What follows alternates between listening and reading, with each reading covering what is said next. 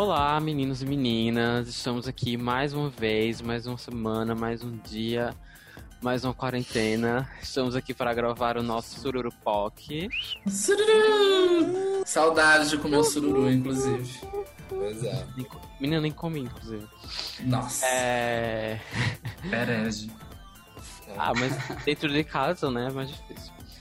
É, enfim, estamos aqui essa semana para falar de um novo tópico, né? Uma coisa que surgiu, a gente estava esperando, a gente já estava acompanhando um pouquinho dos, dos bastidores de como isso ia acontecer. E estreou, né, o reality show Born to Fashion, que está passando na E! Entertainment Television, que é um reality show de moda, para quem não conhece. E é um reality show maravilhoso e especial, porque ele é apenas com modelos trans. Então, a gente resolveu trazer hoje uma convidada maravilhosa, que está aqui com a gente para falar da experiência dela, tanto no reality, como na indústria, como na vida. Então, a gente vai realmente ter um papo, um bate-papo super legal, conversar aqui é, sobre tudo que a gente puder conversar com ela. Então, seja bem-vinda, Georgia Narciso. Prazer, gente. Oi, oi. Obrigada pelo convite. Estou super feliz. É, não sei, e aí? Bora, bora, bora começar o papo. então, é, além da Georgia, né? Aqui comigo estão o Madison Mello. Madison Mello, Madison arroba. Não só dizendo falar. Madison Mello, arroba. E Rodrigo Veras. Rodrigo Deveras, Deveras emocionado, Deveras orgulhoso, Deveras ansioso para muita coisa que vai acontecer aqui. Tá, é... Jorge, em primeiro lugar, vamos lá, ficha, ficha técnica. Quantos anos, signo, como é que tá a sua vida, como é que tá a sua quarentena? É... Meu nome é Jorge Narciso, né, eu tenho 24 anos. Sou do signo de touro, né? Sol em touro, ascendente em câncer, bem fofinha, aquelas. Oh. É... Há controvérsias. É, né? Lua escorpião, querida. Aquelas. é, sou do Rio de Janeiro, me mudei aqui para São Paulo tem uns dois anos, assim, para conseguir mais oportunidades no mercado de trabalho, né? O Rio é muito provincial ainda em vários sentidos, principalmente no mercado. E vim tentar a vida, né? Porque aqui em São Paulo tem muito mais oportunidade, muito mais emprego, muito mais coisa. Acho que tem essa, um pouco essa ideia, né? Ainda mais em termos de diversidade. Aí vim para cá. É, eu sou graduanda em artes visuais pela UFRJ, assim.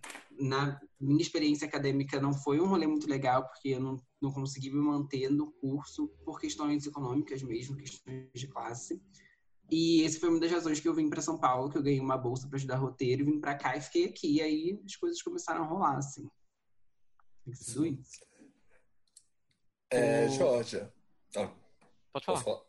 Ah, tá. Não, eu ia. Porque você falou que você fez uma parte do curso de artes, é, veio para cá estudar roteiro. Então, de uma certa forma, a arte no geral sempre foi uma coisa que te instigou, sempre foi presente na sua vida. Uhum. É, existe essa, esse link, e até por isso que você enveredou para o um mundo da moda, de, de, querer trabalhar como modelo? É, foram duas coisas à parte? Como foi esse, esse clique para isso? Ai, acho, acho, que, acho que as coisas são muito misturadas, assim, tipo, desde o atravessamento do gênero, né, que já era uma coisa que me movia minha vida toda, assim, eu tinha muitas essas tensões, muitos questionamentos, muita aflição em relação a isso, até o momento que eu decidi que eu iria é, fazer a transição de gênero, né, oficialmente, socialmente, e a moda teve presente, assim, eu sempre fui uma criança, adolescente que consumia imagem de moda, né, gostava de ver os desfiles, as revistas, ficava muito mexida com toda essa imagem construída e flertava com, com isso, assim, e a arte sempre presente, assim, sempre gostei muito de ler, gostava muito de assistir filmes, de desenhar, assim, sempre desenhei, isso era uma questão, assim, sempre gostei de desenhar croquis, né, não sei, acho que isso é muito comum, assim, né, para as afeminadas, desenhar os croquis e era muito, assim, conflituoso, assim, com meu pai, que sempre prestava atenção nessas sutilezas, assim, da escolha da personagem feminina nos jogos, essas coisas, rolavam shades, enfim. Tinha, eu, eu falo disso porque são memórias presentes na minha construção de imaginário de feminilidade, de onde vieram essas influências, assim. É, com, com, a moda foi meio assim, é, eu tava com 18 anos, era muito andrógena ainda, assim, não tinha começado a transição, comecei a transição com 20 anos, e começaram a surgir os convites para modelar em fotografia, assim. E aí eu fui fazendo e, e surgiu uma oportunidade ou outra para fazer isso. Eu já estava dentro da universidade também. Aí eu comecei minha transição, continuei fazendo isso, assim. Aí rolou um, um desfile do Alexandre Achovitch, foi um concurso, assim. E foi onde as pessoas da moda, principalmente daqui de São Paulo, começaram a me conhecer mais também. Aí surgiram outras oportunidades. E meio que foi assim que eu entrei na moda como modelo. Com a Fudida Silk, que é o coletivo de serigrafia que eu faço parte, assim, as meninas também que estão é, em transição, que são pessoas trans, é, também tem essa bagagem, essa influência de moda. Acho que a maioria das minhas amigas, tem muitas amigas trans, assim, é, a gente tem essas conversas e sempre rola esse diálogo da moda, assim, a moda é muito presente, porque é muito sobre performance de gênero, né, muito sobre estética, assim, e a gente sempre se utilizou muito disso para expressar o nosso gênero, né, a roupa sempre teve esse papel. E a serigrafia, né, é a criação de estampas, né, então a gente já flertava com moda e meio que as coisas foram se misturando toda e, pum, entrei na indústria, assim, em diversas formas, na indústria da moda que é muito tóxica, gente. Assim, tô muito feliz com o reality, é muito realizada por, pela magnitude do que ele é, assim, né? Um primeiro reality que é voltado para travestis, meninas trans, é, com um casting que é todo trans, mas tem várias problemáticas também. Acho que a gente tem que enaltecer e fazer as críticas que são pertinentes e necessárias, porque é muito amplo, né? Então a gente vai falar muito disso aqui também. Acho muito importante. Com certeza. Uh, eu queria, inclusive, é, tocar nesse assunto, já que a gente entrou em Born to Fashion, como foi que essa oportunidade chegou até você? Assim, você ficou sabendo através de alguém, alguém te indicou e você se interessou de cara? Era uma coisa que você achava que podia te ajudar na sua carreira? Ou você ou você mesmo procurou atrás? É, tipo, você foi teve algum receio de entrar? Como foi? Foi assim, ó. É, vou contar um pouquinho, resumir um pouquinho da minha história aqui em São Paulo. É, eu, eu, vim do Rio, né? Não tinha trabalho, ganhei uma bolsa para fazer um curso de roteiro aqui voltado para pessoas trans. Aí eu fi, fiquei na casa de uma amiga que morava na República e fazia o curso, ficava procurando um trabalho e ficava na casa dela, então tinha é, essa estabilidade, né? De não precisar pagar contas, etc. Era desconfortável nesse sentido, porque tem esse tensionamento, vivi muito isso, assim, desse desconforto de, ah, não tenho autonomia, não tenho trabalho, não me prostituí, tive esse privilégio de conseguir ser protegida da prostituição pelas pessoas que me deram suporte. Né? Eu não romantizo nesse sentido, ao mesmo tempo que esse assunto veio também é, bater de frente, né? Por conta dessas, desses desconfortos de estar tão dependente. Mas enfim, não vou enveredar por aqui, senão começa a falar, vai indo assim, se perde, tem que focar um pouquinho. É... Aí eu tava sem trabalho, tava na casa dessa amiga, e não, consegui, não conseguia trabalho aqui em São Paulo. E aí essa amiga conseguiu um apartamento para gente dividir com outras pessoas trans, porque ela estava recebendo na casa dela eu e outros amigos trans também que estavam na mesma situação. E aí a gente começou a dividir o aluguel e era muito apertado, mesmo que ficasse bem reduzido, era complicado porque a gente não tinha trabalho. Então estava nessa tensão assim, fazendo entrevistas, tentando estudar, tentando conseguir trabalho. E eu vi no Instagram é, o, a chamada do casting, né? Que quem estava divulgando, inclusive, era a Alice. Eu já conhecia a Alice, porque a Alice ela já é mais conhecida no meio trans, tem uma carreira como roteirista, como artista, né, cantora, etc. Ela tá em relação com outras meninas que são mais conhecidas, então a gente sabia que dela estaria vindo alguma coisa mais positiva. Inclusive, foi ela que estava na, na primeira sala de roteiro do Todos Nós. E eu já conhecia a Alice, então deu segurança. E aí eu me inscrevi porque era uma chamada, você mandava o um e-mail, etc. Eu me inscrevia e começou, começaram as etapas. Eu queria muito, porque eu já estava trabalhando com modelo, estava trabalhando com moda, e eu achava que seria uma plataforma boa para é, me colocar no mercado e também para ganhar dinheiro, né? Porque eu estava desesperada para ganhar dinheiro. Então, sempre fazia alguns trabalhos, um aqui, um ali, conseguia um dinheirinho, mas muito instável, assim.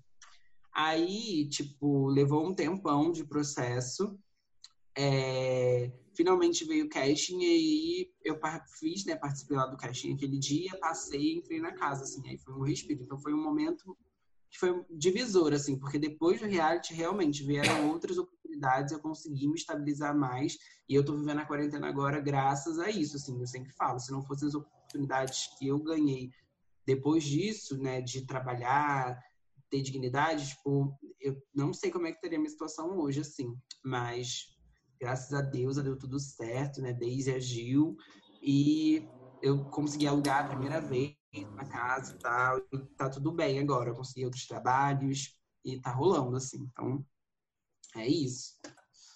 Resumir tá bom? Não sei, gente. Eu sou meio perdida. Assim. tá ótimo. Tá ótimo. Linear, fechadinho. eu acho que eu Zornada. queria falar.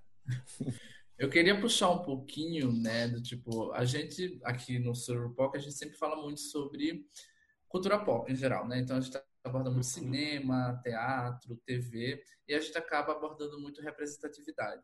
Sendo que são, eu sinto como se fossem ondas, né? E é claro que o privilégio do homem gay acaba sempre sendo essa primeira onda de representatividade. Uhum. Então, é o personagem da novela, do filme, é séries do Ryan Murphy, tudo bem que, até citando dentro desse universo surgiu Pose depois. Mas falando em mundo da moda, também falando representatividade, eu queria muito ver como você enxerga o momento atual e esse impacto de ter pessoas trans, mulheres trans, homens trans, que também é, adentram o mundo da moda, que também estão é, exigindo, vamos dizer, uma demanda de representatividade, e o quanto você acha que o mundo da moda está absorvendo isso e está sendo impactado assim? Uhum. É, eu acho que a gente está indo em passos muito pequenos, né? A moda é um dos é, pilares, assim, da estrutura social. Acho que uma das, mais tóxicas, assim, que é muito do capitalismo, né? Muito desse lugar do tipo, ai, vamos produzir desejo. E eu acho que é, a importância da discussão de representatividade é exatamente colocarem esses corpos que são marginalizados, né? Que são é, construídos socialmente como é, desprezíveis, feios, enfim, tudo isso, e que a gente sabe que não é uma verdade absoluta, ocupando esses lugares para poder criar também essa noção de beleza, porque eu acho que quando a gente pensa em moda, a gente está pensando muito na construção de beleza, na construção de desejo, né, os espaços de poder, vamos dizer assim, né, os espaços de mídia, porque os espaços de mídia eles têm esse poder de entrar no nosso imaginário, da gente olhar e pensar assim, ah, aquilo é bonito, ah, aquilo é desejável, ah, aquilo me inspira. E como as coisas são retratadas é fundamental, assim, essa foi uma das coisas que me movimentou a querer estudar roteiro, porque eu sei do poder da narrativa, eu sei do poder da construção, tanto imagética como, como é, estética, né, tipo, e de valores mesmo construído a partir do, de como você vai fazer uma história, né, eu, eu fui uma adolescente que procurava nos livros uma válvula assim para as violências que eu sofri em, relação à feminilidade, né, tipo assim, ser designado menino e ser muito feminina vocês que são meninos gays sabem que é um inferno na Terra, né? Nessa sociedade super patriarcal, patriarcal que a gente vive, né? Então, assim, eu não tive paz, gente. Eu não tive paz. A vida foi bem o nesse sentido. Não quero dar muita ênfase nesses, nessas coisas ruins, porque tiveram muitas coisas boas. Acho que já tá cheio também. Essa é uma das minhas críticas também à construção do reality, né? Assim, por exemplo, no episódio de abertura, tem muito uma exploração do, do que a gente fala sobre as partes difíceis, das dificuldades, ao invés, de, ao invés de dar uma ênfase nas coisas que a gente conquistou, mesmo com os obstáculos e adversidades. E é muito importante a gente estar atento a isso, assim, tipo assim, quais são as escolhas é, para a construção dessa história, né? Por que, que cortaram a parte em que fala sobre, ah, em que a Jorge estava falando sobre sexualidade, se teve todo um discurso onde eu abordava várias outras coisas e não só eu, as outras meninas, enfim, por que essas escolhas? E a gente fala também desse lugar de que é, todos os espaços precisam ser ocupados, não só à frente, né? A gente briga também para estar ali na frente, uma representatividade onde a gente se veja, mas também uma representatividade de quem está contando as coisas, porque como conta, você tem essa autonomia de contar a sua própria história, né? Acho que o roteiro tem esse poder também, não só porque quando a gente fala de televisão, de cultura pop, de cinema, etc., é uma equipe, né? Ninguém faz nada sozinho. Você nunca tem, ah, o roteirista, ah, o diretor. São lugares de poder, mas que tem todo um conjunto, né? Assim, quem está editando, quem está montando, quem está é, fazendo conteúdo para fazer as perguntas, enfim, tudo isso. A gente tem críticas nesse sentido e principalmente críticas em relação à edição, porque que determinadas coisas foram escolhidas para ser ditas e não que a gente trouxe também, que era de importância para a gente, que a gente deu ênfase, assim. E que fazia é. questão de que fossem ditas, né? Eu, eu até queria justamente entrar já nesse ponto que você está se referindo ao reality. Uh, a experiência quando foi muito diferente do que você está vendo agora, é, quando está quando tá sendo lançado, depois da edição e tudo. Você teve algum, você teve algum tipo de problema durante a gravação, alguma coisa que você não se incomodou e você sentiu que não era algo que, assim, que a gente sabe que set às vezes é complicado, né? Mas se você uhum. teve, se você sentiu que rolou algum tipo de preconceito, alguma coisa, é, rolaram várias coisas, né, gente? Tipo, a gente tá falando. É, principalmente porque nós éramos travestis, pessoas trans, e a maioria das pessoas eram pessoas cis. Então, é, existia sim uma tentativa de se educar, de se orientar. Mas o principal era que a gente queria ser ouvida, porque tudo bem as coisas acontecerem, não é isso. A gente vive e a vida é troca, e tudo bem às vezes as coisas acontecerem. Nem sempre é tudo bem, mas assim, ouvir também de volta o que a gente tem a dizer sobre as coisas. Por exemplo, não sei se vocês são do teatro, se são das artes aqui. Acho que sim, né? Tem o, o João do Roteiro, etc. A gente se conheceu, inclusive, num curso. Mas é sobre isso, assim. Tipo, a gente falava as coisas que aconteciam e que incomodavam, e a gente queria que essas coisas fossem pro programa, né? Porque não era sobre a gente não é sobre até falando sobre isso agora não é sobre a gente estar tá, é, querendo botar o programa para baixo ou tá só criticando muito pelo contrário porque a gente enxerga aquilo como uma plataforma de levar os nossos discursos levar a nossa imagem de conseguir construir cultura né? É, é, mídia é TV mas é cultura né? A gente cresce com essas bases. Então a gente desde que a gente entrou a gente imaginava assim ai que outras garotas trans vão também poder sonhar e também vão poder é, se ver representadas na TV e mostrar isso para os pais, né? Quantas vezes não é isso que acontece assim, ah, os pais vão falar alguma coisa preconceituosa e a pessoa vai falar, não, mas tem fulana que faz isso, faz aquilo, ou que está na televisão fazendo isso e aquilo, enfim.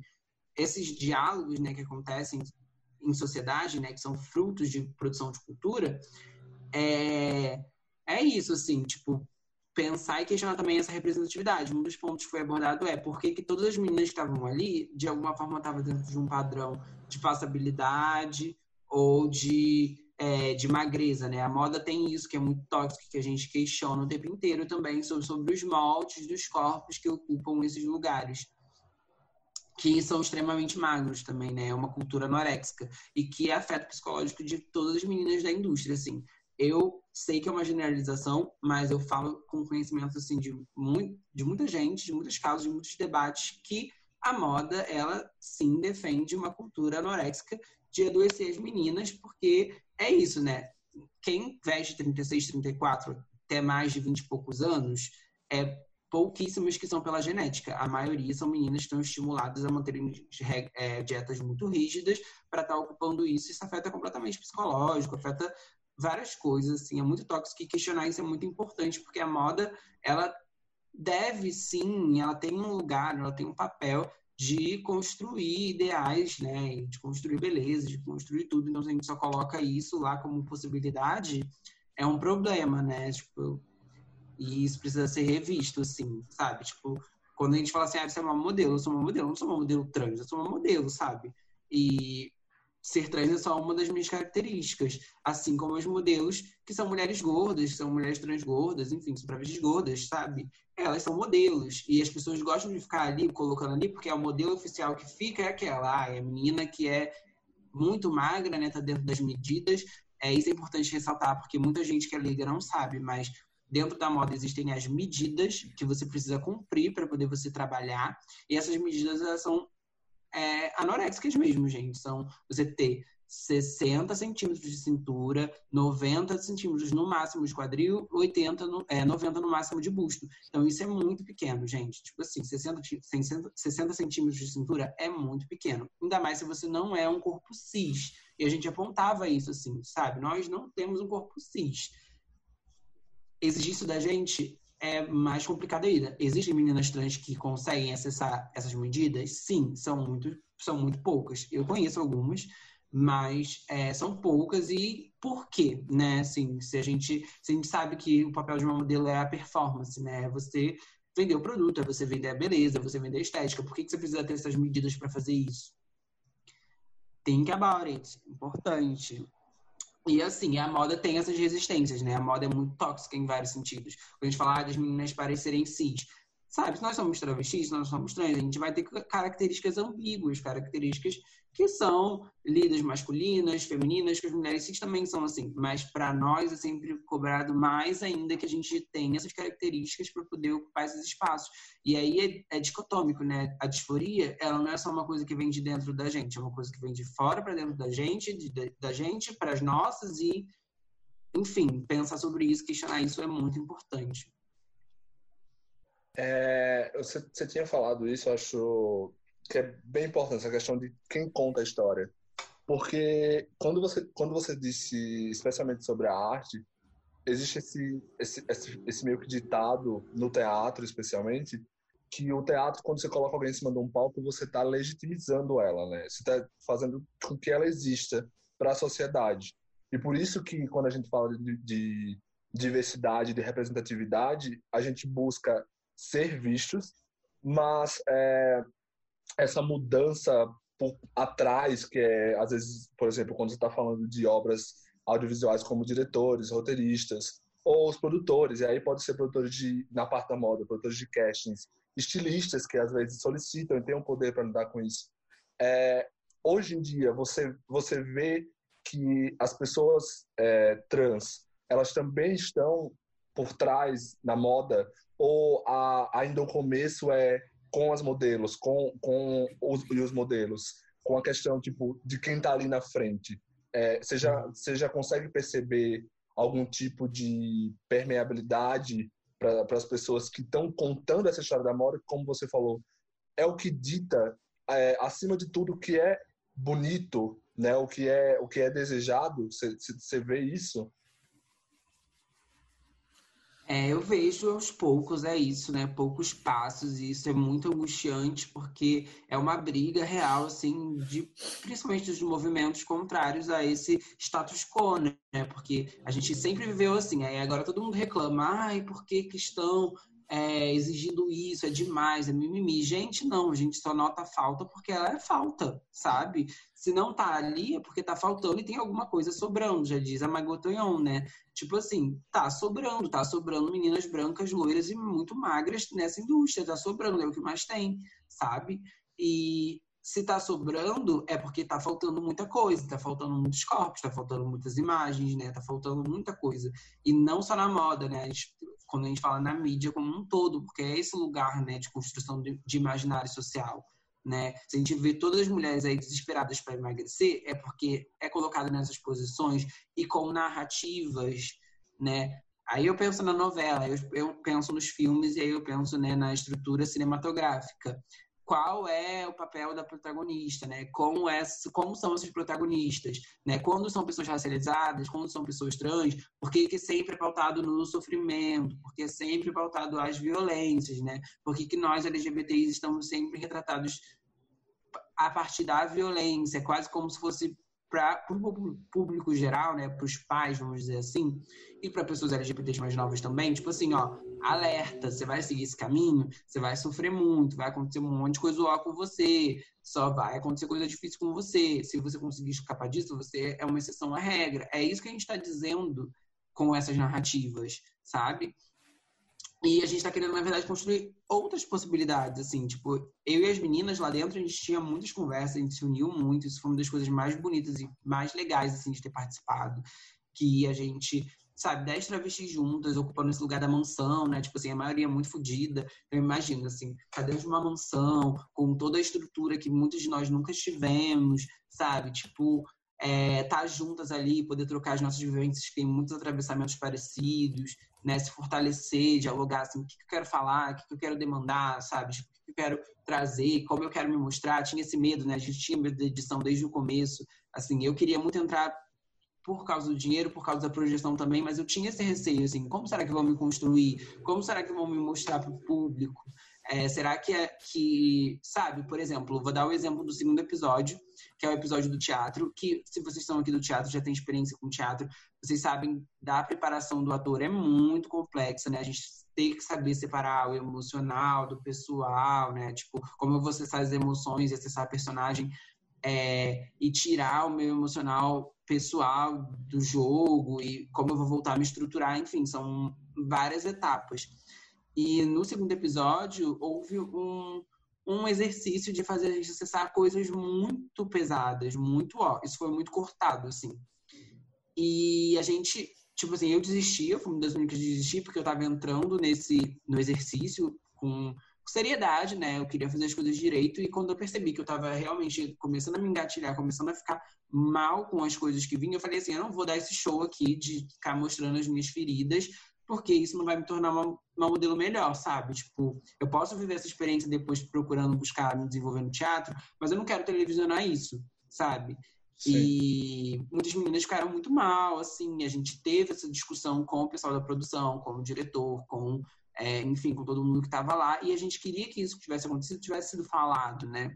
Não como um ataque, porque todo mundo é passível de erro, ainda mais uma produção que é majoritariamente cis, mas que, assim, ouvissem a gente, deixassem a gente falar o que a gente achou, mas não, censuradas, assim. Eu me senti super censurada, porque na edição fica parecendo que eu concordei com tudo e achei lindo. Quando, na verdade, eu estava exatamente explicando assim. Eu concordo que existe é, esse exercício para poder a gente acessar isso. Eu já tive experiência com atuação de, de tentar ter aulas e acessei isso. Tive um breakdown horrível, foi o ó. Então, assim, é, vindo dessa experiência, eu sabia que, que é uma coisa que é muito bom para o ator, para o ator conseguir entregar as emoções, conseguir entregar uma boa performance, mas é, naquele momento não teve esse preparo, né, para a gente viver isso. Então foi um descuido, assim, na minha opinião, foi um descuido com a gente, sabe? Várias meninas que passaram um monte de coisa pesada, então assim, para mim foi um descuido. A gente queria ter pelo menos ter tido essa oportunidade de dialogar sobre isso. Olha, tipo, a gente se sentiu assim, assim, assim, é, e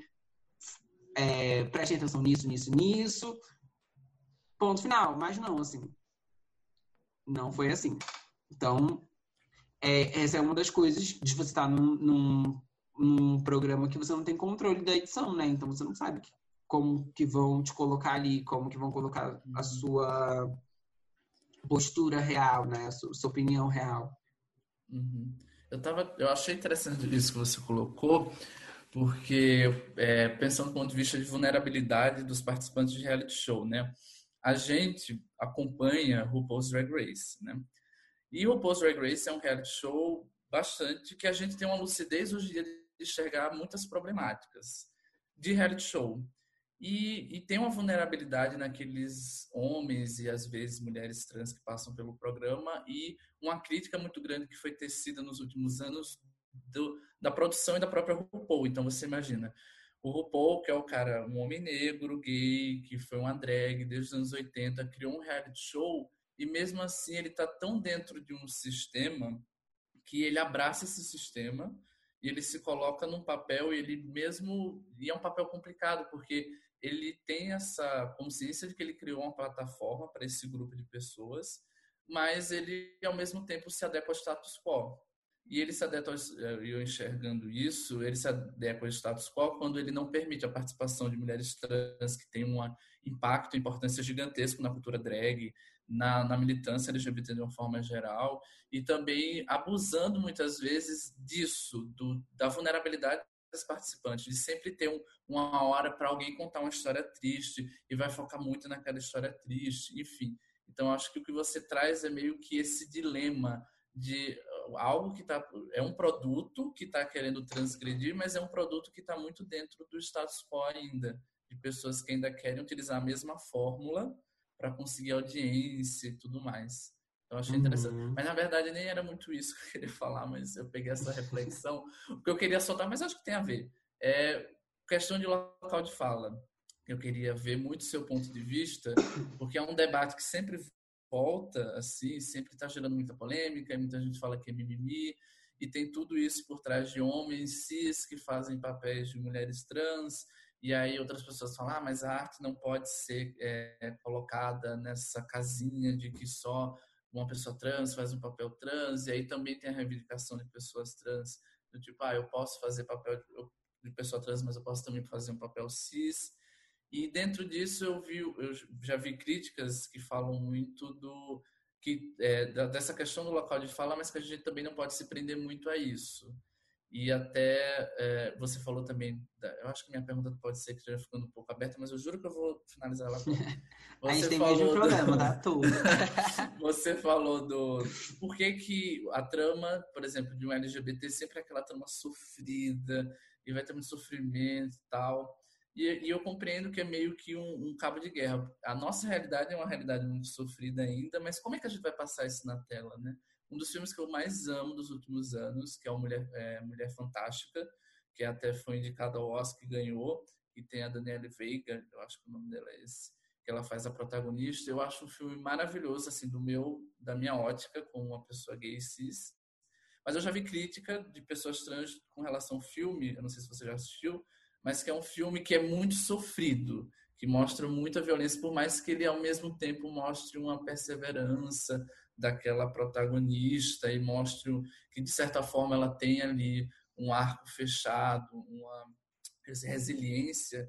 Mas eu, eu me questiono muito disso. O que, que essa imagem está passando? Será que essa imagem, tipo, olha, vai ser sempre assim, você vai ter que ser sempre puta resiliente, não ter muito para onde escapar? Então, eu, eu, eu, me pego muito dentro desse discurso, refletindo sobre esse discurso. Mas eu queria mais né, é, ver sua opinião do tipo, como criadora, né, também de conteúdo, você quer sempre abordar a temática, a temática trans sempre vai estar dentro da sua produção, ou você também tem um, outras visões? Como é que você encara isso? Acho que terminou. É, tá, vamos começar falando sobre a questão do transfake, né? Como são pessoas cis atuando e, e fazendo papéis de pessoas trans. É, isso tem o um nome, né? O transfake, e é uma questão é, temporal, é, cultural, assim. Acho que a arte, ela não tá deslocada do tempo e espaço, sabe? Tipo, a gente, a, as produções de arte, inclusive os movimentos de arte, né, eles surgem de movimentos históricos, de tempo histórico. Então, assim, é, o ator tem todo o direito de performar qualquer papel, mas hoje, se um ator branco fizer um blackface, não é super problemático? Por quê? Aí existem várias camadas, que a gente vive em uma sociedade racista, que você está querendo é, personificar a raça daquela pessoa. E com a identidade trans é a mesma coisa, a gente está falando de identidade. A pessoa trans, ela vive a identidade dela e ela arca com isso socialmente, porque ela se coloca socialmente, porque ela vive os reveses e os prazeres de ser quem se é. Então, assim, aí vem uma pessoa cis que não vive nada disso e se apropria dessa imagem e constrói a partir da própria cabeça, né? Às vezes de pesquisa, né? tem lá super o caso do Rodrigo Santoro, que é muito marcante aqui no Brasil, porque até o Malip basicamente definhou depois dessa história, não sei se vocês conhecem, mas até o Malip foi uma das travestis assim super importantes na nossa cultura, que tinha um trabalho é, que ocupou vários trabalhos, é, vários espaços importantes né, na televisão, nos jornais, nas revistas, né, importantes nesse sentido, como no que a gente dá valor socialmente e ela era atriz e ela estava escalada para fazer o Carandiru e o papel que ela tava, que ela fez toda a preparação, né, que são meses de preparação para construir a personagem, etc, foi dado para o Rodrigo Santoro, porque ele estava em ascensão e ele foi premiado por isso. Enfim, vários homens cis brancos são é, premiados por papéis de pessoas trans, enquanto pessoas trans não têm esse reconhecimento, né? Vide o caso de Pose, né? Tipo, uma das séries mais importantes de 2019, 2020, né? E que não foi não teve nenhuma indicação das meninas no Emmy. Então, assim, será que a atuação delas não foi boa? Duvido, sabe? Tipo, a India Mu, tipo, atuando em vários filmes babados, sabe? A performance dela como uma India incrível. Não tem como, assim, se você é, aprecia a atuação, assim, não valorizar a atuação daquelas meninas. E ocupando um papel num roteiro, né, que valorizava as existências de pessoas trans. Enfim, Transfake é isso, gente. Quando a gente tiver uma equidade de oportunidades para pessoas trans ocuparem, é, fazerem papéis cis e trans, o que não é o caso, que nem os papéis trans são destinados para gente, aí a gente tem essa conversa de novo. Mas, por enquanto, né, atualmente, no, na realidade que a gente vive, é desonesto, é desumano, é brutal que uma pessoa cisgênera ocupe o papel de uma, de uma pessoa trans para interpretar um para fazer um papel para conseguir trabalho, dinheiro e visibilidade, sabe? Quando está aceitando esse tipo de papel, você está tirando a oportunidade de uma pessoa trans que não tem oportunidade socialmente, né? Porque a gente está nessa busca por conquista de direito, de estar tá vivenciando isso. E isso precisa ser apontado, gente, porque assim, é, não existe em cima do muro, não existe nulo. Se você está falando assim, ai, mas eu quero dinheiro, mas eu quero a visibilidade, mas eu quero. Tá bom, esse é o seu lugar, você está falando exatamente isso. Não dá para fingir as coisas, é isso que está falando. Estou tirando o lugar de uma travesti porque eu quero pensar na minha carreira, na minha projeção, na minha imagem, na minha performance como ator. Então, assim, sério ok, arque com isso, sabe? Mas essa é a realidade do que tá rolando, porque quando a gente olha as estatísticas, é isso que a gente vê. Não tem quase pessoas trans nenhuma retratadas. E aí, quando a gente fala, tá agora falando sobre as narrativas, né? É... É um problema a gente falar do sofrimento? Gente, não é um problema. O problema é que a gente, todas as vezes que a gente aparece, é o sofrimento ou é o deboche. Ou os dois juntos. Sofrimento e deboche. Sabe? Gente, pelo amor de Deus, cadê a criatividade? A gente pode construir tantas personagens com tanta pluralidade como o mundo é, porque tem travestis de todo o tipo, gente. Tem travestis riquíssimas, privilegiadíssimas, que ocupam coisas, que fazem coisas horríveis. E também o oposto, e também pessoas cis assim, etc. É muito plural. Se a gente se mantém nas mesmas narrativas, a gente vai continuar perpetuando ideias que são as mesmas, né? Mantendo esse status quo. Então a gente pode criar outras coisas, gente. A gente pode inventar mil coisas, a gente pode fazer mil coisas. Pose, na minha opinião, faz muito isso. Faz o recorte temporal daquela época, faz. Mas mostra mil coisas, né? A Electra era lá, tava naquela situação, naquele relacionamento, ó, era, mas era o sugar dela dela, que pagava o apartamento dela, e ela tinha a família dela e pagava tudo. Enfim, um recorte específico. E a gente pode é criar vários personagens. A gente pode criar mil coisas não, é, desculpa, eu só interromper, porque é, isso que você falou é, é o que a comunidade, especialmente negra, e a comunidade e as mulheres durante as narrativas tiveram que tipo por quanto tempo Hollywood não só deu papel, papéis so, é, para pessoas negras pretas de serviçal?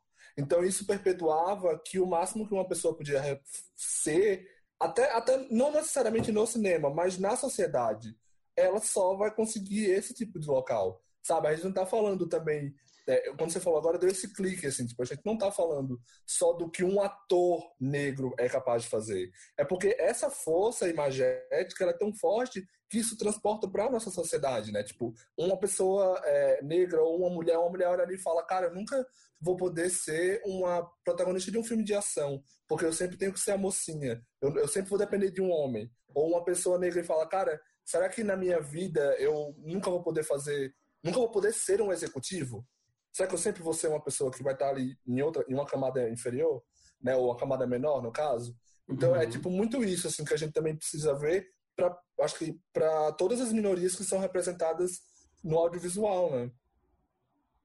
Eu uhum. E a questão do afeto, então, gente, tipo, isso é muito pesado, né? Tipo assim, por que, que os LGBTs não podem viver afeto nas narrativas, né? Viver o amor romântico, como é construído para essa generalidade o tempo inteiro, para a heterossexualidade o tempo inteiro, né? Pensar nisso também. A gente é digna de amor, a gente é digna de afeto, a gente vive afetos e amor. Muitas vezes, muito aí. É, nebulosos por conta dessa estrutura toda, mas a gente vivencia. Então, isso tem que ser mostrado também, tem que ser falado também. É, e isso eu falo, uh, assim, puxando justamente agora para que é no meu local de fala como um homem cis gay, é, a gente acho que todos nós aqui, nós quatro, né, tivemos essa experiência de viver um momento em que, tipo, estávamos tendo muitos filmes LGBTQs com protagonistas gays e todos eram histórias tristes. Todos eram, tipo, um romance que não dava certo, alguém que morria ou um problema familiar. E a gente teve um momento que a gente tava, tipo, gente, não aguento mais. Toda história, tipo, LGBTQ tem que ser triste. To... A gente sentia isso. Então, tinha, é just... tinha um rolê que falava que só os atores, atores héteros que faziam gays só ganhavam Oscar se o personagem gay morria. Porque se o personagem Exato. Tivesse um final feliz numa trama, ele não era recompensado de uma certa forma, sabe? É, isso Exatamente. era muito latente com as grandes produções. Especialmente é... em Hollywood, que a gente sabe que permeia mais forte, né? E, é, e volta muito para é, isso que a Georgia falou sobre narrativas, né? Que tipo de narrativas nós. É bom que tá tendo filme, que tá mostrando, é bom, mas que tipo de narrativa a gente vai querer mostrar para tipo, sempre vai ser essa, essa narrativa sofrida? A gente sempre vai falar sempre sobre, sobre os problemas, as dificuldades. Não, a gente tem glórias, a gente tem vitórias, a gente tem romances, a gente tem é, amores, a gente tem sei lá, amizades, a gente sabe, tipo, um filme sobre amizade LGBTQ é uma coisa, tipo, super normal. Poderia ter, como tem Crossroads, um clássico. então. Né, gente? É um tipo... filme da sessão da tarde, que seja, sabe? Não precisa ser, ai, o cult. Não, gente, bota Exato. Assim, bota exatamente. da Close, sabe? É exatamente isso. Não precisa ser, tipo, ai, um filme cult, a gente precisa trazer aquela coisa. E, tipo, não, gente, faz um filme farofa, faz um filme, tipo, só produz coisa, coloca coloca gente, sabe? Tipo, coloca, como você falou, coloca travesti, coloca gente negra, coloca, coloca lésbicas, coloca bissexuais, bota essa gente em tela e representa, sabe? Tipo, e não, e não faz a cota, tipo, ah, eu vou colocar aquele personagem porque ela vai ser, ela tem que estar ali para mostrar diversidade.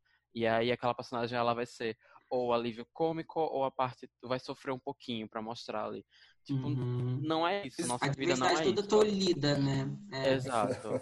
É, isso muda, né? Toda porque... tolhida. Você vai ser a diversidade que você vai dizer o que eu quero que você diga. Você não vai ter autonomia, você não vai ser uma personagem complexa, você vai ser tudo que a gente quiser que você seja, que já é o olhar da cisgeneridade sobre a gente, né? No caso de pessoas trans. Eu falo muito desse lugar porque é o meu lugar, né? Eu sou uma travesti branca, então é isso. Mas eu vou falar, ah, falar sobre o lugar de fala também, o que eu acho disso. Por exemplo, é o nosso lugar de fala, sim, falar da, das pessoas que são mais marginalizadas do que a gente quando for o nosso lugar. Por exemplo, vocês me chamaram aqui para entrevistar. Eu sou uma travesti branca, magra, minimamente passável, vamos dizer assim. É, então, é minha obrigação, a minha responsabilidade falar sim sobre não passabilidade, falar sim sobre não estar dentro de um corpo padrão, falar sim sobre travestis negras, que são as mais violentadas, as estatísticas, gente, elas também têm raça. Quando a gente fala das mulheres trans que vivem até 35 anos, a gente está falando principalmente das mulheres trans negras. Quando a gente está falando das é, as mais assassinadas, são as mulheres trans negras. As mais assassinadas, as mais em situação de vulnerabilidade e violência social, são as travestis negras, não são as travestis brancas. As travestis brancas sofrem também, passam por dedo também, mas a tem esse privilégio, porque é o privilégio estrutural, o privilégio da branquitude. Eu já ouvi, sei lá, de travesti de esquina que se acha a branca ser superior à negra porque, ah, isso, vou ter mais clientes porque eu sou branca, sabe? Tipo, essas lógicas. Então, a gente tem que quebrar todas essas estruturas que são opressoras para todo mundo, né? A gente tem que ter, imaginar e pensar é, uma equidade social, né? E é sobre rever privilégios, é sobre quem ocupa esses lugares, né? Se eu estou ocupando algum lugar de privilégio, que eu fale sobre isso e que eu faça movimentos de mudança disso. Aí quando a gente fala assim, ah, e, e as posições de e as posições de poder, porque são as posições de poder que mudam, que mudam as coisas, né? É isso, é o produtor de casting, é o, o diretor de cinema, é é, os produtores são as pessoas maiores, né? A hierarquia. E um vai empurrando para o outro, aí vai usando todo mundo de Tolkien para poder não se responsabilizar. Porque, no final das contas, é sobre manutenção das coisas, né? É, e isso é, é isso que a gente tem que estar atento. O que é que está fazendo a manutenção dos problemas sociais que a gente vive? E se a gente está vivendo a manutenção disso, o que, que a gente faz para a gente fazer uma contrapartida a isso, né? Fazer a diferença nesse sentido para que, se, que, sejam outras coisas possíveis. E eu fico muito assim refletindo sobre questões históricas, porque assim, com o surgimento da internet, né, com o surgimento da, é, da mídia, tudo isso, enfim, a história da mídia, né, a história da comunicação, né, a sessão do Hitler e a, as imagens, né, a o primeiro lugar ocupado foi é, o cinema, as artes, porque a arte, gente, a única função dela é comunicar, é impactar, é criar imaginário social, é produzir cultura, né? É uma forma de você estar tá ali refletindo as coisas sociais. Então, é, é essa a importância, né? Quando a gente fala de mídia, quando a gente fala, ah, tá na televisão, né, que papel que tá ocupando, o que, que tá fazendo, qual é o personagem, sabe? Tipo, é isso. Por que, que na televisão brasileira também, você falou de Hollywood, mas na televisão brasileira também, só protagonistas brancas, só as Helenas lá do Leblon, gente? Por que, que não tem a, a menina negra do Leblon que, sei lá, tá meio desconectada do racismo e de repente encontra uma outra personagem que, que é mais ativista nesse sentido e elas dialogam, enfim, muitas possibilidades, existem muitas possibilidades. E é isso que a gente tem que estar atento. Em geral, quem vai ter essas, essa sensibilidade, esse olhar, são as pessoas que vivenciam as coisas, né? Que, que, que sentem na pele e vão poder falar assim, ah, isso aqui é o ó, não quero mostrar isso. Ou eu quero mostrar isso, assim, botar a banca, né? Porque também é esse lugar, assim, gente, ninguém é perfeito, ninguém é passível de erro. Então, mas vamos botar a banca, vamos assumir as nossas responsabilidades sobre as coisas, ou assumir as nossas ações, né? É, eu acho, assim, uma série que mexeu muito comigo, assim, a minha série favorita de 2020 é I May Destroy You, da Micaela. Ai, perfeito, sabe, perfeito, perfeito, uma perfeito. Amiga. A série é muito bafo, ela tem muitas coisas delicadas, mas assim, com problemática ou sem problemática, ela deu a cara para bater, ela fez o trabalho dela. Na minha opinião, a série, assim, um arraso, assim, essencial, que todas as pessoas deveriam assistir. É sobre isso, assim.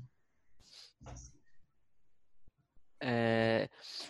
Na verdade, eu queria puxar um outro, eu queria puxar um outro assunto, mas eu acho que é, foge muito do que a gente está conversando. Mas eu, eu queria muito saber da sua opinião depois.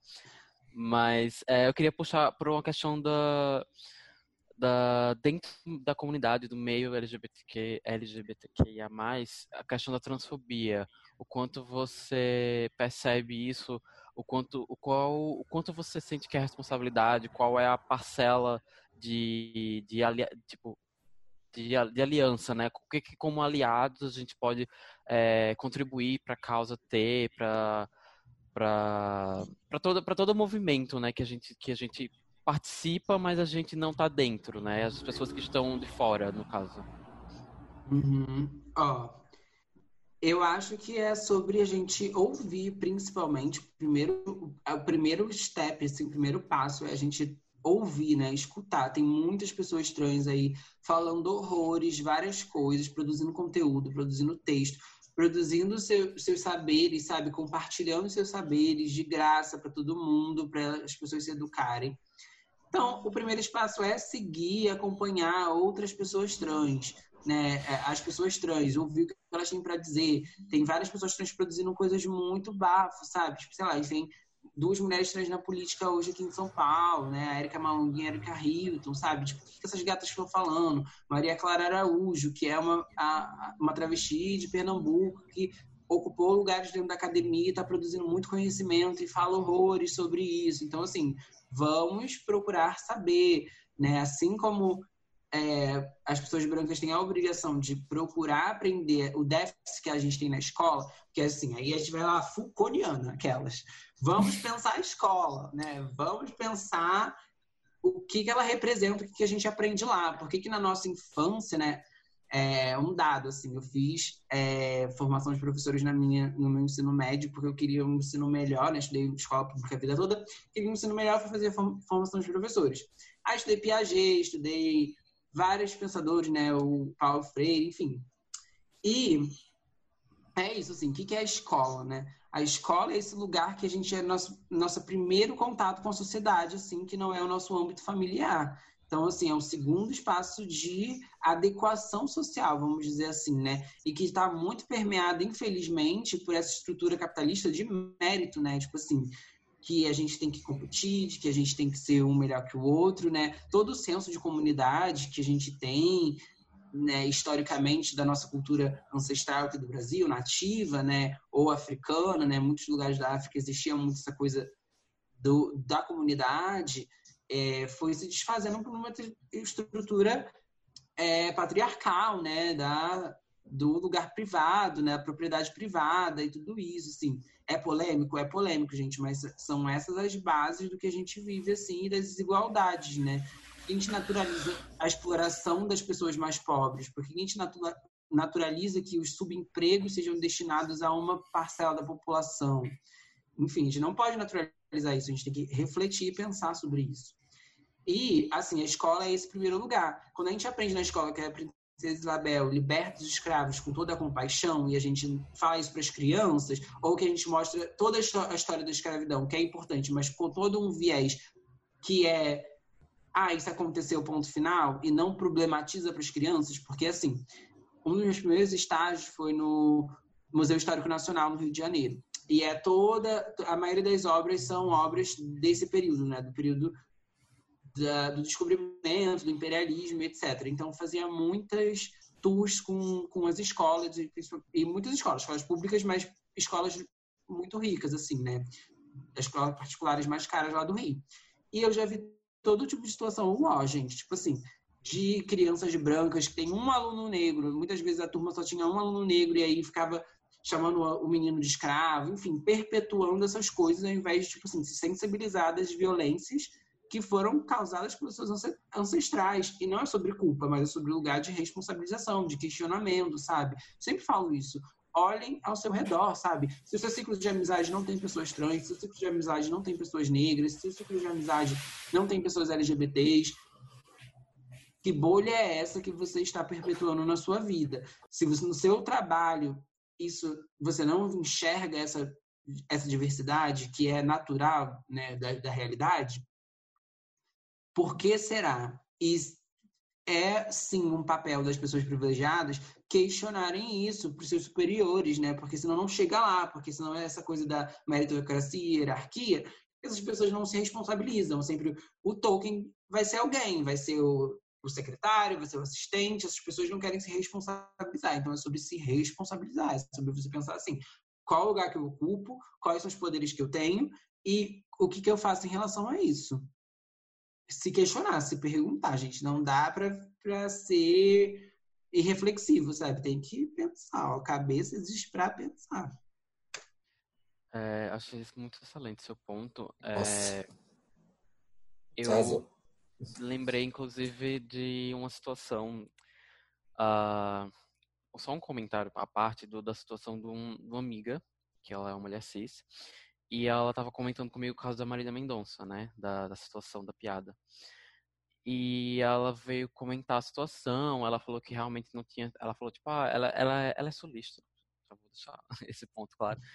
Então, é, então eu vou comentar, ah, realmente eu não achei engraçado, achei que ela foi é, a piada realmente transfóbica, ela podia, ela podia ter evitado, ela, ela precisa reconhecer e tal.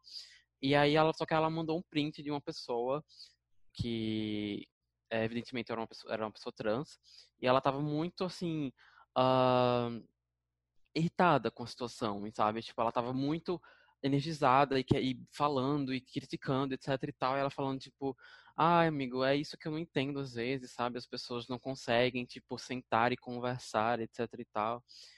E eu olhei para ela e falei, gente, mas a gente, as pessoas, eu, eu, tipo, eu não a conheço, eu não conheço a pessoa que você mandou print, etc. Mas eu não tenho como dizer o que, que ela passou, o que ela sofreu, onde foi que apertou o calo dela, sabe? Tipo, pra ela estar tá hoje irritada do jeito que ela tá ali, entendeu? Eu não posso exigir uma reação de uma pessoa quando a gente não cobra ação de quem, tá, de quem é privilegiado, sabe? Então, tipo, uhum. se a gente não uhum. cobrar as ações de quem tá, de, das pessoas privilegiadas, por que, que a gente cobra a reação das pessoas que não são privilegiadas? Por que, que ela tem que ser, sentar, ser empática, ser calma, paciente, explicar tudo, e se a pessoa, em primeiro lugar, não buscou conhecimento, né? Então, tipo, Óbvio que existem as pessoas, como vi muita gente educando, explicando, comentando o, o, é, de acordo, é, explicando tudo exatamente direitinho para ela, buscando contato para ter uma, um, um, um melhor melhor entendimento da situação, mas eu falei, ela tem todo o direito de ter uma resposta daquele jeito que ela está tendo, porque a gente não conhece absolutamente nada do que ela viveu e a gente às vezes só está cansado e a gente não é obrigado a ensinar uma coisa que nenhum de nós aqui nasceu sabendo. A uhum. gente se uhum. educou. Então por que, que essas pessoas não podem se educar? Sabe, a gente tem que ter essa paciência, essa essa calma para chegar e falar tipo, não, vamos, vamos respirar fundo, vamos, vamos lá. O, A, o 2 mais 2 é 4, o 3 mais 3 é 6, sabe? Tipo. É um rolê que uma amiga minha, que é uma mulher negra, ela uma vez falou, quando ela tava falando sobre mulheres que têm essa aversão a homens, né? Que a gente fala de misandria, mas é até complicado você falar de misandria na sociedade como a que a gente tem. Mas que ela fala, tipo, como é que você pode culpabilizar uma mulher que tem uma aversão tão grande com relação a homens, que pode chegar até uma violência, sendo que você não sabe o que literalmente ela passou. E, tipo, existe literalmente diversos aspectos na sociedade que podem levar com que ela não consiga ter qualquer outro tipo de resposta com relação a, a isso que não seja algo até extremo, sabe? Então é, é, muito. esse aspecto que a gente acaba não querendo ver, não querendo entender do outro e quer só que tipo o outro entenda a gente, sabe? Que, que ele absorva o nosso lado. Então, esse tipo de recorte é muito necessário e sai dessa questão de você tipo meio que sair do seu umbigo e entender que tipo somos realmente diferentes, seja como indivíduos ou como pequenos recortes é, de grupos é, minoritários que existem por aí. É, e, e é algo muito importante que a gente precisa propagar, tipo de verdade, porque as pessoas não vão reagir como a gente quer que elas reajam, porque cada um teve a sua vivência. É, eu acho assim. É, é delicado, por exemplo, o que está acontecendo com a Nath Mate. A Nath Mate é meio que essa personagem que ela não tem farpas na língua e ela fala tudo, né? E eu acho muito importante, gente. A importância dela é gigantesca. Assim, cada um tem a sua forma de falar. Eu acredito que eu seja muito didática, às vezes, né? Porque às vezes também fico muito revoltada e bolada e e roda baiana também, fico muito louca, grito, esperneio, faço tudo. Porque é, é, a gente não pode cobrar das pessoas que estão sofrendo a violência que elas sejam mansas, que elas sejam dóceis, que elas sejam poodles, sabe? Não, a gente é, é ser humano, a gente sente várias coisas.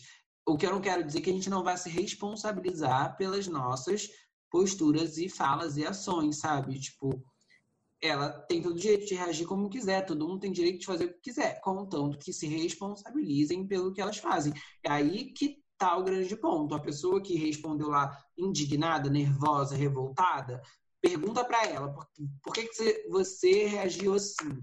Aí ela vai falar: é certo ou errado? Não, não é sobre esse juízo de, de valor, é sobre entender de onde vem cada coisa e se a pessoa está disposta a se responsabilizar por aquilo. Porque ela pode falar assim, ah, não, me exaltei, queria ter falado de outra forma, mas eu estava muito indignada por isso, por isso, por isso, e fiz isso. Mas ela fez a coisa. É, é a mesma coisa assim, ai, a pessoa tem um, um, transtorno, mas ela vai lá e faz um babado. Ela é responsável pelo babado, gente. A gente remedia as coisas porque é um cuidado de todo mundo, sabe? Tipo, a gente tem que ficar é, se, se atentando para as coisas, né? E principalmente as pessoas privilegiadas, porque as pessoas privilegiadas têm o acesso a fazer isso, têm o acesso a se educar. E é leviano, porque, tipo assim, o que aconteceu com a Marília Mendonça, por exemplo, ela talvez não estivesse consciente do que ela estava falando, mas é uma maldade, gente. Olha o que ela estava falando estava é, debochando de alguém que ficou com uma, com uma mulher e aí questiona se, se a pessoa era uma mulher mesmo, se era uma mulher cis. E aí que essa generalidade às vezes não quer se atribuir o cisgênero. Porque a Marília Mendonça é uma mulher cis branca, é a categoria que ela é da existência dela, ela está demarcada também ali. O problema das posições hegemônicas que demarcam e não querem ser demarcadas, né? E ela não só isso, ela é milionária, ela tem muito dinheiro. Então, com o que ela fez que prejudica várias meninas, que a própria Bruna sempre falou sobre isso, já vi o, é, o conteúdo dela, ela sempre falou sobre Sim. isso, os problemas dos incubados, né, que não querem assumir você porque tem atração por você, mas quer viver no sigilo porque não quer se manchar socialmente. E essa mancha social é fruto do que a Marília Mendonça faz, sabe? Fez ali naquele vídeo, mas é, aquilo ali é só um exemplo de coisas que acontecem socialmente, né? E isso é, é, é, a cultura. Então, assim, isso vai sendo reproduzido. E ela, na posição que ela tá, se ela faz isso, várias outras pessoas vão fazer. É igual, tipo assim, o Ronaldo Fenômeno lá se desculpando nacionalmente porque ele cometeu o erro que foi sair com uma travesti. Que causeiro fica dando pra travesti direto, é um safado, e aí vai na televisão e fica pedindo desculpa como se ele tivesse cometido um crime, como se ele tivesse sido errado. Sabe, errado foi de não pagar as gatas, né? Porque estavam lá fazendo o trabalho delas. Inclusive, é a maricona, elas. Inclusive, é muito engraçado ver isso vindo de uma. de uma. de uma cisgeneridade que briga por qualquer motivo, né? Tipo, que bate violenta com as pessoas por simplesmente na rua porque olhou torto. Então, tipo, tá cobrando as pessoas, a fulana porque digitou um porra vai tomar no cu no Twitter. Tipo, ai, gente, pelo amor de Deus. Ô Jorge, a gente falou muito de referências, de, de coisas, de como é, isso acaba mudando, inspirando as pessoas. Você tem claramente na sua vida referência, seja tipo de uma forma pessoal ou de uma forma de artística? Eu queria que você compartilhasse com a gente. Sim, nossa, eu tenho muitas referências, assim, muito grata a todas as ancestrais travestis que vieram antes de mim e abriram todos os caminhos, né? Porque é sobre isso também, e de alguma forma, se eu puder continuar fazendo movimentos de conquistas para nossa comunidade, fazer o meu papel, assim como todas as gatas que também estão nesse corre, porque é assim que a gente vai conseguir ir mudando a sociedade aos poucos, né? E também as pessoas aliadas, porque óbvio que a gente está nessa frente está desbravando as coisas, mas as pessoas aliadas abrem muitas oportunidades, né? Abrem muito espaço. E isso faz toda a diferença, assim, para facilitar as nossas conquistas. Porque a gente sabe, né, na política, por exemplo, que é onde a gente é mais é, sistemática coisa, onde, essas, onde as discussões que mais modificam a sociedade acontecem. Não tem quase representatividade trans, né? Eu falei de duas políticas. Esse ano vai ter muita gente trans se elegendo, então é importante ficar atento também a quem está se elegendo, quais são as pautas dessas pessoas, é, votar para poder ter diversidade também no Congresso, porque é na política também que acontecem muitas mudanças.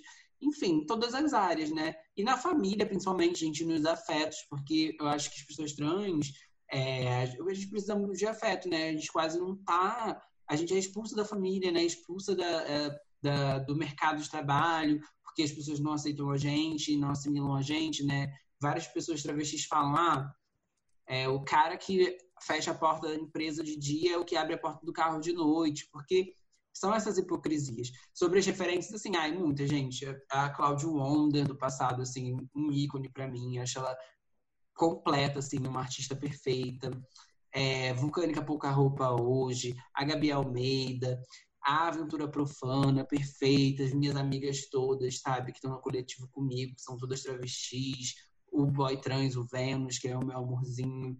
Enfim, muitas referências. Vou dar aqui os arrobas, depois vocês compartilham com todo mundo. As meninas do Born to Fashion, claro, tipo, minhas irmãs, amo muito.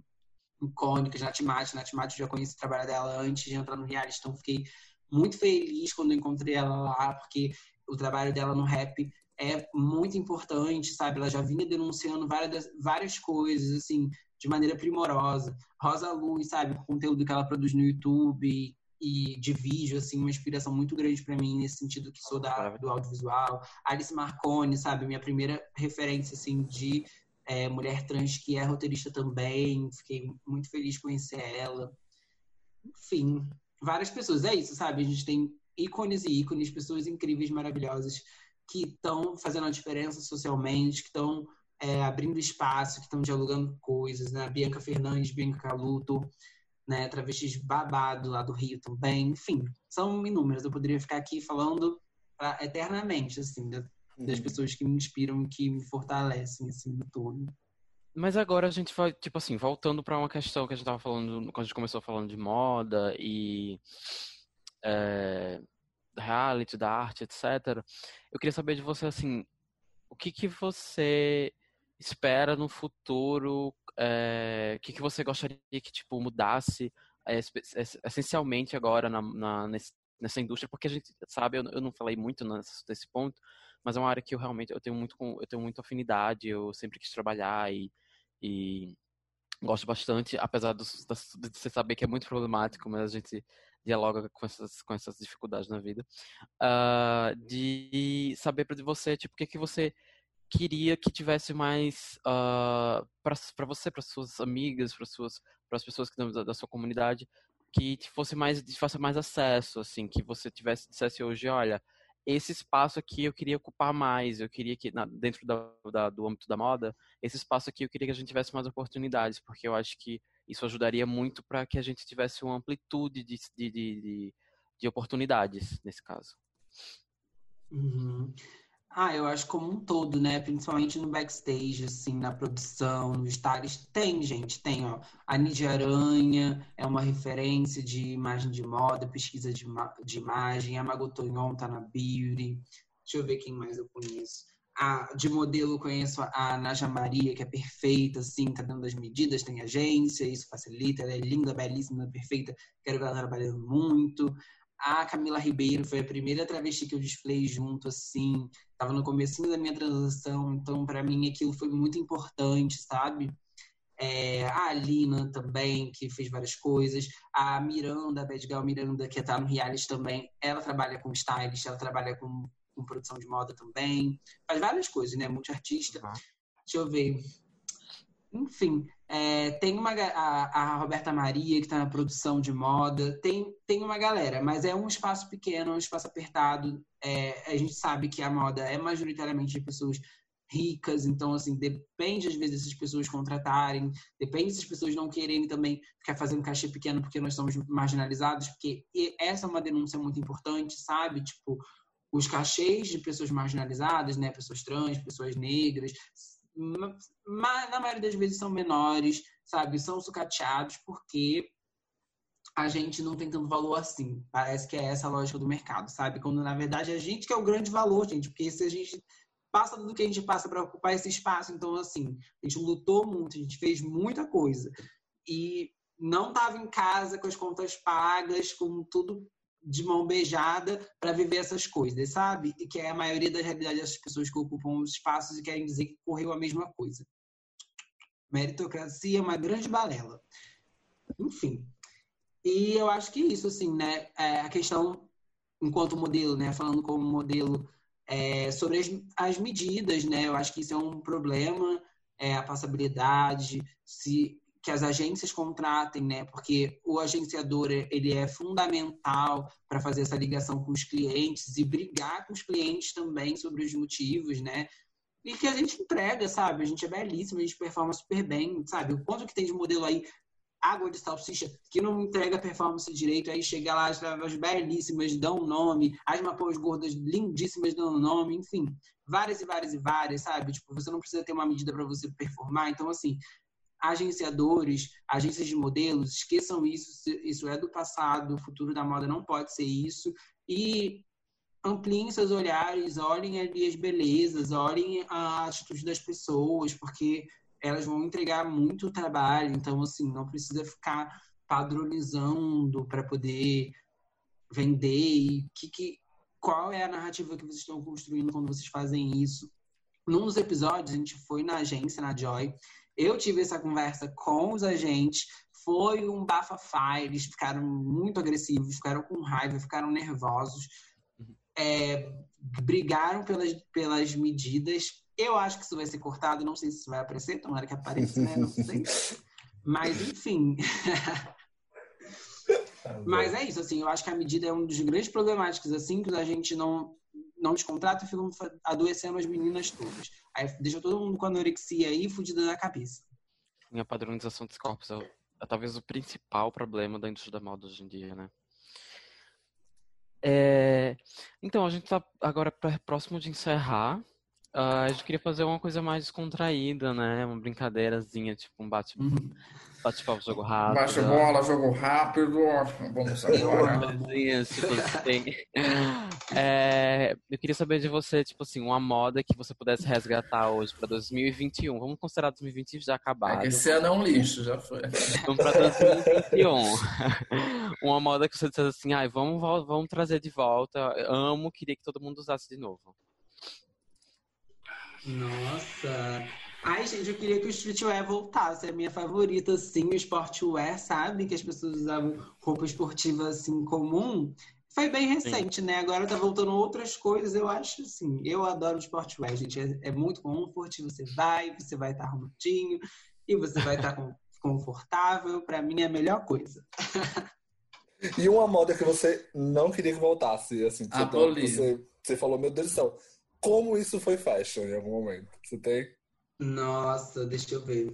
Porque assim, eu não Ai, gosto gente, as coisas dos anos 80, sinceramente, eu acho muito bafo pra performance, mas eu acho que, tipo assim, muito difícil de usar no dia a dia, né?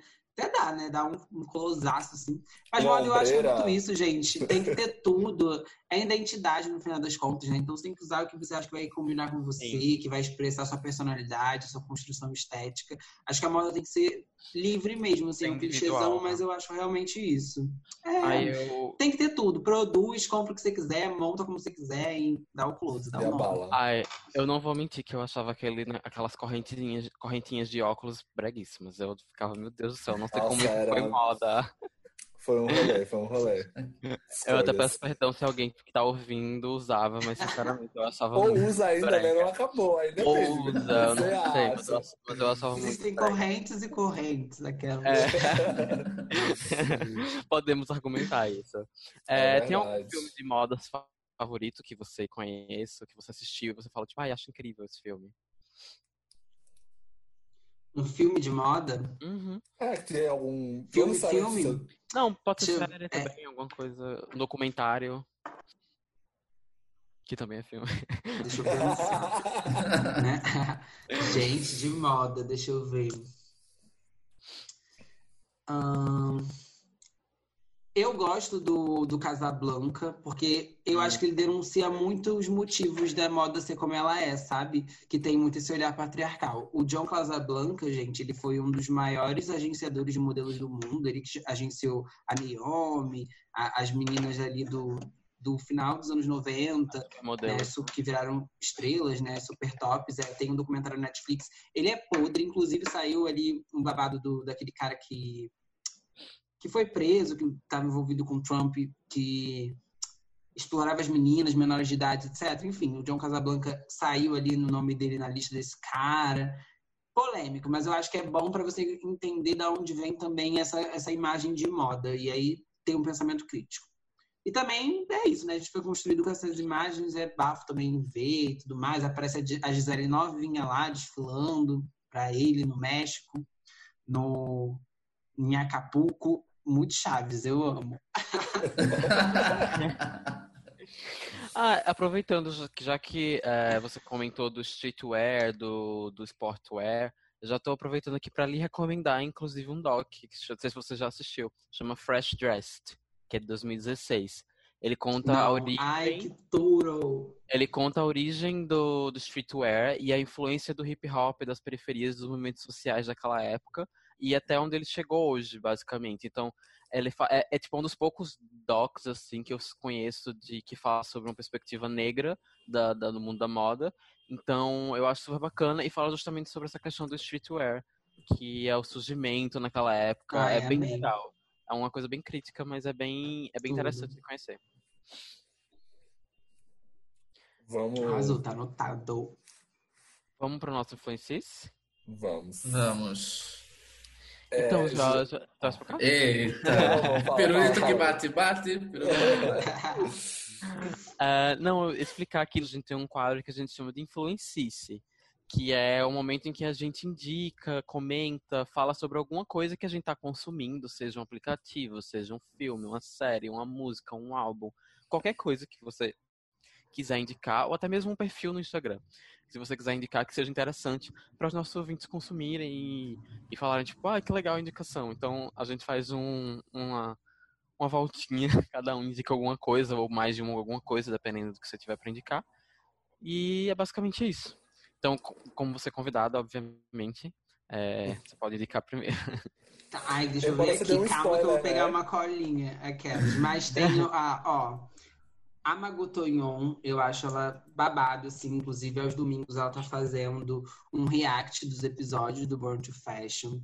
Com discussões acerca da, da indústria, assim. Ela trabalha com beleza e com produção, então ela ocupa muito a indústria dos bastidores. Ela é uma travesti gorda, babado, assim. Pensamento muito crítico. Eu acho ela uma super referência. A Como é Gabi arroba Almeida dela? também. Opa. O arroba dela é mulher trans, olha que chique. Ela foi a primeira, já botou. Eu Ah. amo. É, a Gabi Almeida também, que ela tem tá, tá fazendo um trabalho de militância babado, assim, com vários textos muito críticos, pensando é, travesti, travestilidade, é, quest- falando sobre as questões da cisneridade também, apontamentos, tensionamentos, assim, acho o conteúdo dela babado.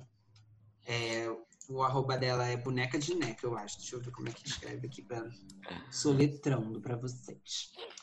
É B. Ai, meu Deus, deixa eu ver. Gabi. Tá bom, é Gabi Almeida, vocês vão achar. Gente, não tô achando Tá aqui o bom. arroba, tá difícil. balão, não tem problema. O outro, terceiro, é Não é Moda. O Não é Moda é babado, assim, tem umas críticas babadas sobre a indústria, pensamentos de consumo, assim, da moda, o padrão. Acho os questionamentos deles bem legais, assim. E, e o, arroba é, não é moda mesmo. Tá. Ai, arrasou. Não é, é moda. O Portal das Modas também é bem legal. Também faz esses pensamentos, essas críticas. Rodrigo, você quer fazer o seu? O Madison pode. Ah, não, posso fazer sim. o meu, na verdade, é, é, um que eu já falei, eu acho que foi até recente, que é o Disclosure. Mas não, já foi um influencista, vai ser um outro, mas eu só quero colocar esse, porque é um documentário muito bom que saiu esse ano na Netflix, que fala justamente sobre essa questão de representatividade de é, artistas, pessoas trans e a problemática que isso tem é, na indústria e é todo, você tem entrevista de vários atores, atrizes trans, muito incrível, voltado né, mais para Hollywood, então é bem interessante. O que eu queria colocar é um filme que, na verdade, eu assisti descobri recentemente, que é o Tangerine, que ele foi Ai, lançado maravilhoso. uns três anos. Perfeito, 2017, eu gente. amo. 2016 É feito no iPhone, gente. Eu no acho iPhone, close. E, tipo, Incrível. as protagonistas são incríveis. Eu vi uma entrevista. Mia Taylor, perfeita. Maravilhoso, tipo, a narrativa é muito bom e é muito, não sei, é muito natural. A naturalidade do filme é, tipo, para mim, o, o brilho. Então, acho que é uma dica muito boa, uma hora e vinte, eu acho, de filme, passa bem gostosinho. Então, mas é uma proposta, né, para os nossos ouvintes que a gente possa consumir conteúdo LGBT e que possa também, né, no caso nosso de, dos GGGs, a gente consiga, através da arte, conseguir ver essas narrativas também das outras letras que compõem né, esse nosso grande plural universo. Então, fica aí a dica para vocês. É, eu vou indicar uma pessoa que, inclusive, a Jorge comentou aqui, que é a Maria Clara, que é uma, uma, uma mulher que eu acompanho desde, te, desde muito tempo, assim, desde o começo mesmo. O arroba dela é afrotranscendente e ela fez um, uns artigos bem interessantes sobre decolonialidade, que fala justamente sobre isso, sobre a o quão algum, alguns grupos, no caso dela, ela está falando justamente das pessoas negras, foram é, mutilados ou calados em relação à sua produção de, de arte, de cultura, é, por nunca ter tido uma plataforma, uma, uma visibilidade. É, e ela produz muita coisa incrível, assim, tipo, de verdade. Sempre o, que ela fala é, enriquece qualquer tipo de discussão.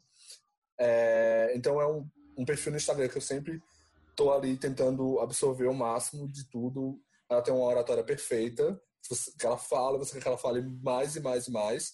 É maravilhosa, então sigam, por favor, e vejam o que ela, o que ela produz, justamente por isso, porque ela é uma pessoa que está ali na academia. Se não tem nada, ela vai se formar esse ano em pedagogia, ou é no começo do ano que vem. É, então, ela busca muito essa questão de, de produção é, de, de trabalho, de publicações, tudo mais acadêmico mesmo, e ela puxa tópicos que a gente, mesmo na nossa na nossa geração, a gente não não vê com tanta frequência, mesmo existindo. E ela vai vai assim afundando e, e buscando coisas muito incríveis. Então recomendo bastante a Afro Transcendente. É, e eu queria indicar, primeiro eu queria indicar, calma, tem muita coisa para indicar. Primeiro no Primeiro no âmbito da moda, eu, eu como eu já indiquei o Fresh Dress, né, para Georgia, é, para todo mundo também que quiser assistir.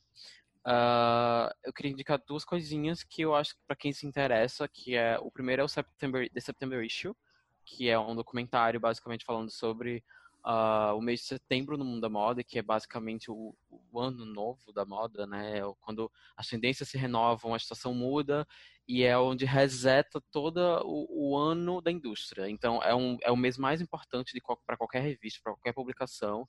E, e esse documentário acompanha tanto a Anna Winter quanto a a, Grace Coddington nesse processo de criar a edição de setembro e é bem interessante para quem se interessa.